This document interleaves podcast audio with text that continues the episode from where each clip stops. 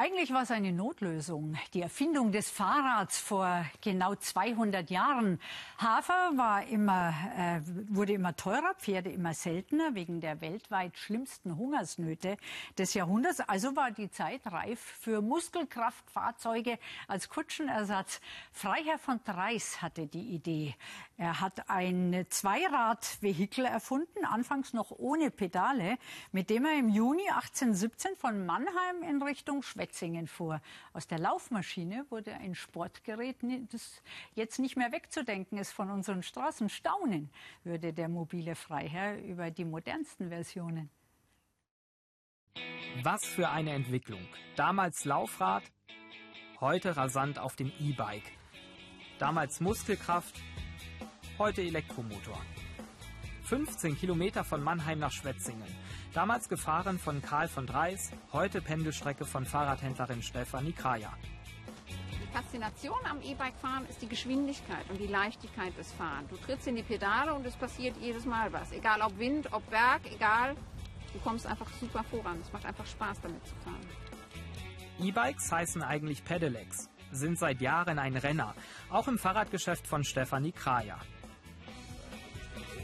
Also neulich kam mal ein Kind mit 14 auf mich zu und sagte, ob es ein E-Bike. Habe ich gesagt, nein, E-Bike fahren ist erst ab 16 erlaubt. Also auch solche Kunden kommen schon. Und dann der Trend geht Familienväter, Mütter mit Kinderanhängern, mit Fahrradsitzen hinten drauf. Aber natürlich auch Leute, die gesundheitliche Probleme haben.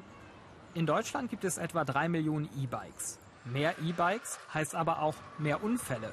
Im letzten Jahr rund 3800.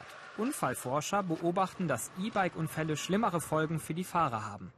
Das hat natürlich etwas damit zu tun, dass die Geschwindigkeiten etwas höher sind, dass die Masse des Fahrrads etwas größer ist, aber sicherlich auch damit, dass die meisten, die das benutzen, nämlich die Senioren, sich auch leichter schwer verletzen als jüngere Leute. Mit dem E-Bike ist ein hohes Tempo möglich. Der Motor unterstützt bis 25 Kilometer in der Stunde. Vereine und Verkäufer bieten deshalb immer mehr Kurse an. Das könnte für mehr Sicherheit sorgen. Die Begeisterung ist natürlich groß, ja, finde ich eine tolle Sache. Und wenn es aber darum geht, daran teilzunehmen, dann ist es vergessen. Wird dann einfach nicht gemacht. Also bis auf wenige natürlich, die motiviert sind. Oft sind es auch die Frauen, die dann an den Kursen teilnehmen, weil ähm, Männer sind etwas schwieriger zu begeistern. Auch diese Gefährte gibt es mittlerweile mit Elektromotor, Lastenräder. Immer mehr Städte fördern die Anschaffung mit einem Zuschuss. Das Ziel, Entlastung des Verkehrs und saubere Luft. Auch nach 200 Jahren geht die Entwicklung beim Fahrrad immer weiter.